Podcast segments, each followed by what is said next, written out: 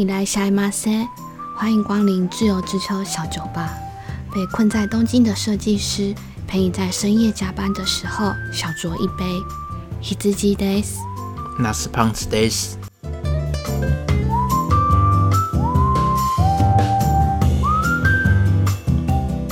现在是东京时间十二点二十五分。那既然是这样的深夜时刻呢，我们今天就要来聊点色色的事情。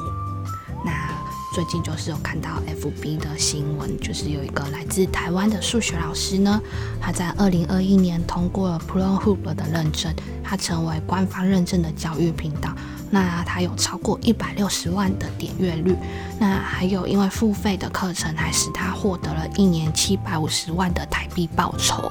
帮大家更正一下，是 ProHub，一个相信很多男性都很熟悉的影音播放平台，除了 YouTube、DMM 之外的影音播放平台。那截至刚刚录音时间为止，已经超过一百九十万次的播放次数。那说明一下，为什么这位教师最近会获得官方认证？就是在去年十二月，《纽约时报》一位专栏作家，他发表一篇文章，批评 ProHub 上面有大量的强奸、偷拍、种族主义、性虐待等内容影片。那当时这个平台呢，它就受到它的很多发卡银行的抵制，像是 Mastercard、Visa、PayPal 的抵制，就说你不把这些不处理这个事情的话，我就断你们的金流，嗯，不让你们收费。那当时一度只剩下就是虚拟货币，像是比特币啊、以太币之类的货币可以在上面消费。嗯哼，好。那今年一月份之后呢，那个 ProHub 它就重新再开放，有获得认证的使用者们上传影片，所以在那之后，这位数学教师他就获得 ProHub 的官方认证，可以重新上传他的课程到这个平台上。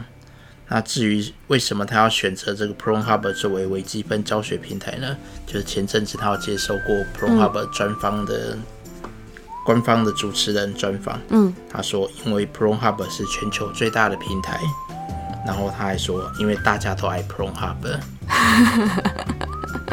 因为我离开学校也一段时间了，为了重新学习微积分呢，我昨天也大概点了几部他的课程，发现。真的讲得非常清楚，甚至比一般大学的讲师讲的还要清楚。就是可以在短短的，它的片长不一定很长啊，有的课程只有五分钟，有的大概三十分钟。他可以在短短的这几分钟内，把他想要传达给学生们的想法，就是很清楚的表达在这上面，觉得蛮值得学习的。另外还有一个优点呢，就是相信，嗯，很多。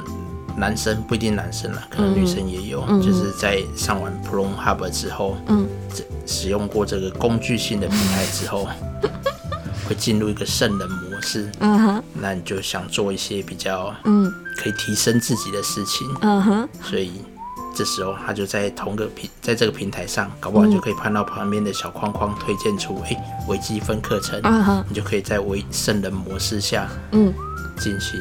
学习微积分的这个动作，我后来想到一个问题：为什么他要在上面教微积分？嗯，为什么？还是说，嗯，有没有其他的同业人员？嗯哼，比方说我们都认识的黄姓友人，不教数学名师。对啊，为什么他不能在上面教国高中数学呢？嗯哼，因为国高中生不能上 Pro Hub 啊，因为未成年。对，呵呵。哦，他阿达玛伊呢？讲了这么多，我们比较不熟悉的欧美的成人影片产业，嗯哼，那要不要聊聊日本的嗯成人影片产业？你是说阿达鲁多比迪奥本嘎？对，嗯哼。那要不要先介绍一下前阵子看的 Netflix 的影集？哦，你说真的看到哭？对。那中文它翻作叫做呃 A V 帝王，这名字非常响亮。对，他拍了两季吧？嗯，是由嗯，是自己非常喜欢的亚麻达先拜演的山田孝之，这我觉得这部戏除了他以外，真的没有什么人可以演。真的。对，因为你呃，他在讲一个看豆库的故事，叫什么名字？导演 AV 传奇 AV 导演，嗯哼，姆拉尼西春熙透他前半生的故事，嗯，就是他随着嗯。泡沫经济时代崛起，然后也随着那个泡沫经济破裂以后，嗯。他的人生故事，他不止了他人生故事，也说明了日本对于这个产业怎么发扬光大，嗯，走到现在的地步。对啊，那除了就是他除了 A V 之外，还有就讲到说那个脱衣舞秀，哦，对，然后还有什么 Who So Good 点它是没有出现的，可是在日本这边成活，大家都知道 Who So Good 点的时候，因为你平常在外面走的话，你也会经过到那些，就会看到那些看棒啊、招牌什么的。有时候住宅区多走一点点，走到商业区的嗯边缘地带，就可以看到无料案内所。无料案内所真的是不溜吗？无料这个我们不知道，可能下次要等有来宾去过以后才能介绍。就是，嗯。好像就像是我们一般游客服务中心一样，你对于性方面有任何问题，你就可以去那边，然后他可能就是会帮你介绍你想要的嗯，服风务，书店的类型啊，你想要的服务，然后他们就是会跟那个店家分摊抽成，哦，算是中介这样子。有点像。嗯哼，那在日本这边 Who So Good 点是合法的吗？其实好像是有点在灰色地带。嗯哼，虽然日本他们的性产业这么发达，就是他们的性观念虽然走在时代的很前面的地方，但是似乎他们的学校的性教育似乎不是那么的完善。嗯哼。那黑之基要不要讲讲看最近？最近哦，就是在 NHK 上面有看到一篇新闻。那日本呢，它今年四月的时候，文化省也就是教育部呢，它要在一部分的学校开始实施生命安全教育。呃，它是一个实验性的计划。那这个生命安全教育的内容呢，就是要让学生对性暴力有正确的知识，然后让小朋友们呢不要成为性暴力的被害者跟加害者。那听到目前为止呢，会觉得这个计划还蛮好的，没什么大问题存在。可是，在这个 project 制作的过程中，开始有一些日本它原本累积的问题浮上台面。那根据这个 project 的议会记录里面有这样子的一段。尼西扎瓦义影西泽委员，他是儿童虐待和心理创伤的专家。那他的工作上会经常接触到遭受到性虐待的儿童。那在会议上，西泽委员就对教育部的官员提出他的疑惑。他问说：“现在学校教育是对性行为这件事情只字不提吗？”那教育部的官员也回答说：“因为现在学习要纲中有 hadomeki de 的存在，所以对于性行为呢，大家是采用只字不提的方式。”那西泽委员就说：“为了要教导小朋友性暴力这件事呢，应该要包含性行为、性跟暴力两方面都必须要教来考虑。不教性行为这件事的合理度上，我们也必须要再检讨。那教育部的官员也便说 h a d o m e k i day” 的话，也不是说完全不写性的接触或是性行为。他说 h a d o m e k i day” 他在中学一年级的时候，他们有呃教导学生说。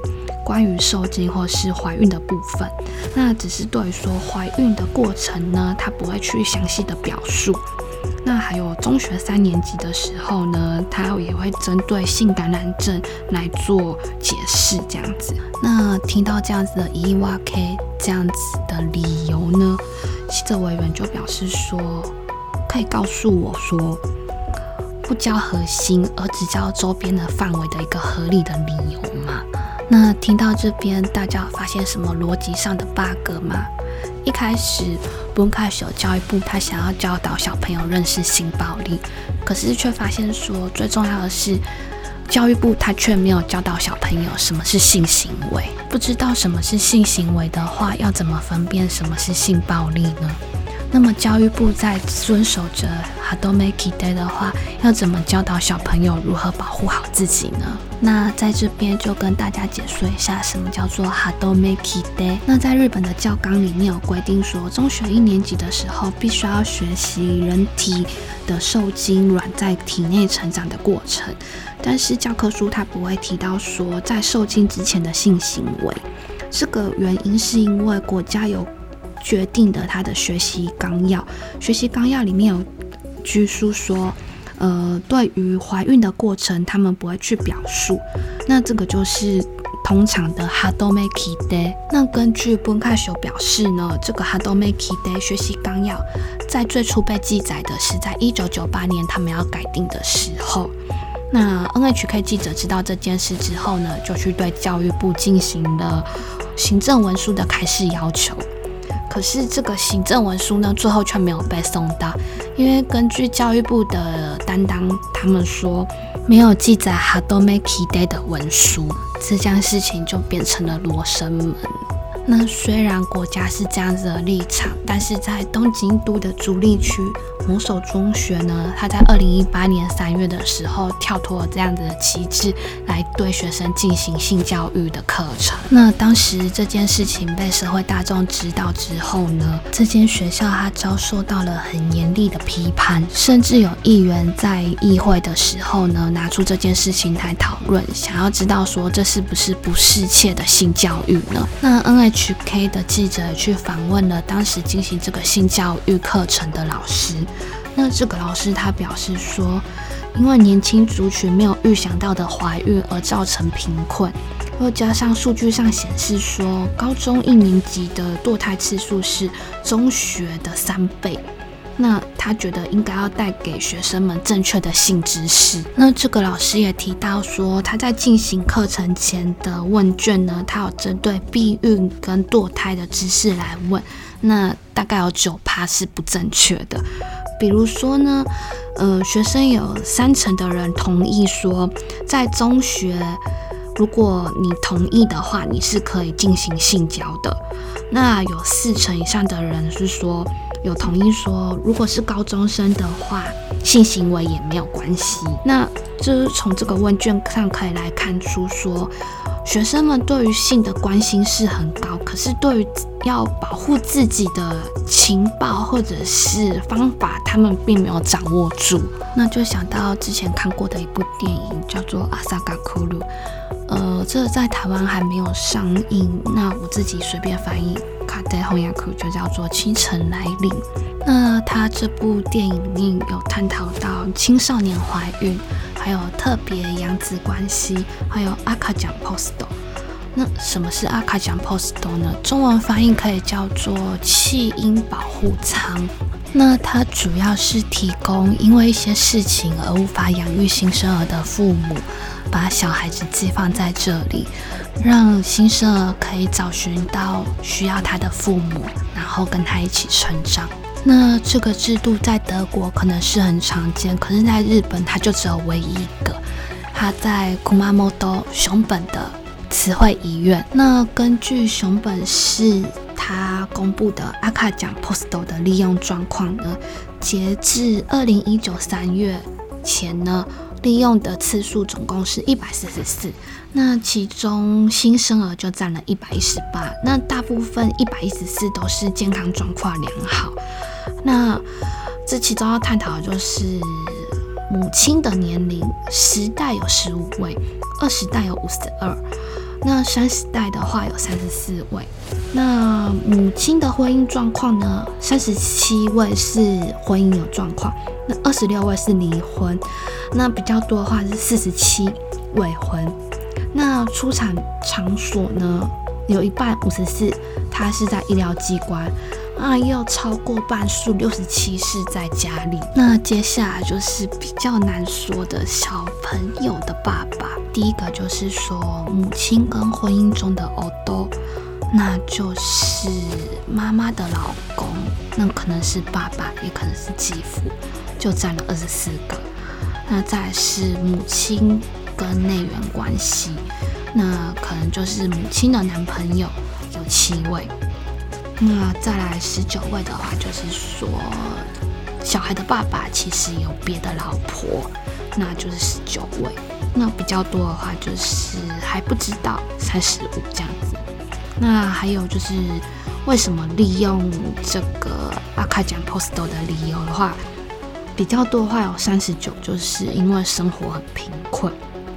然后再来的话就是三十位有说他是未婚。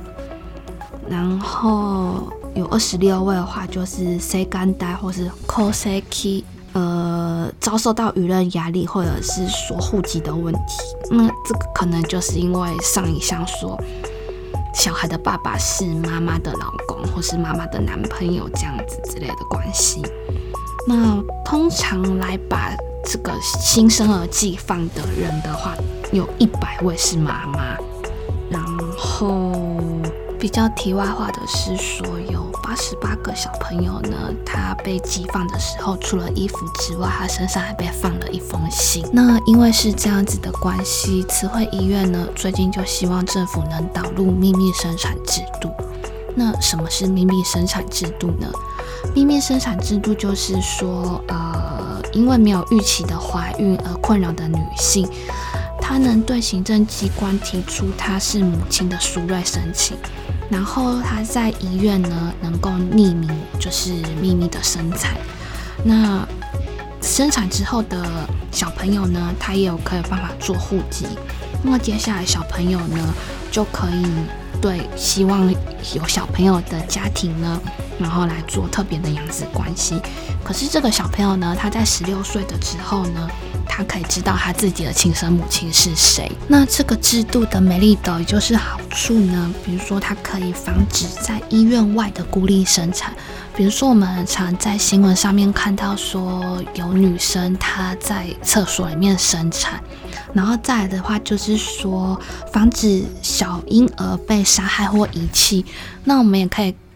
在新闻上看到很多，就是不小心生产了，然后就把小婴儿丢进马桶或者是哪边之类的。那再来就是说，这这个制度不好的地方，就是说小朋友要到一定的年龄呢，才能知道说他的亲生母亲是谁这样子。那根据 Coselo Do 秀，也就是说卫福部跟劳动部的 Mix 呢，在他们的报告里面有呈现出说，雷花逆年，也就是去年二零二零年的时候，后儿童虐待的湘潭件数已经达到最高峰，总共有二十万。那从这个数据上来看的话，其实它是每年逐渐攀升。那因为儿童虐待而造成死亡的案例呢？在去年有总共有七十三件，可是他只是说在政府调查到的范围里面，那没有调查到范围还不知道多少。那根据 Coselo d o s 也就是说卫福部跟劳动部的 Mix 呢，他们的调查结果显示说，呃，那这个调查结果呢，它分成两个部分，一个是说 Negulegudo 的瓦利埃伊就是它比例，然后另一个是说，另外是零岁儿死亡的比例。那第一个项目呢，就是说死亡的儿童他的年龄是几岁？有在虐待的范围里面呢，有五十八趴他是零岁，那有零岁到一岁呢二十八趴，那一岁的话是十五趴，三岁的话是九趴。那这个在另外一类的话，零岁而死亡的话，当然就是不讨论的范围，因为它就是零岁里面死亡。那接下来二就是死因。那在虐待的死因里面呢，有三十一趴他是说他不知道，然后有十四趴的话，他是因为一氧化碳中毒或是火灾，那十二趴就是低营养的衰弱，就是不给他吃东西这样子。那再来零岁儿死亡的案例的话，或是说五十八趴是不知道，二十四趴是其他的原因，那有七趴就是说他把小婴儿的脖子。窒息而死这样子，那有七点五帕就是溺水。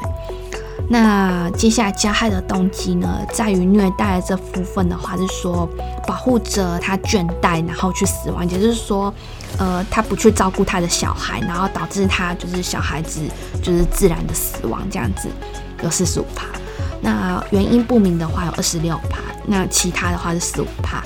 那再就是零岁儿死亡的这部分的话，是说不明的四十五趴。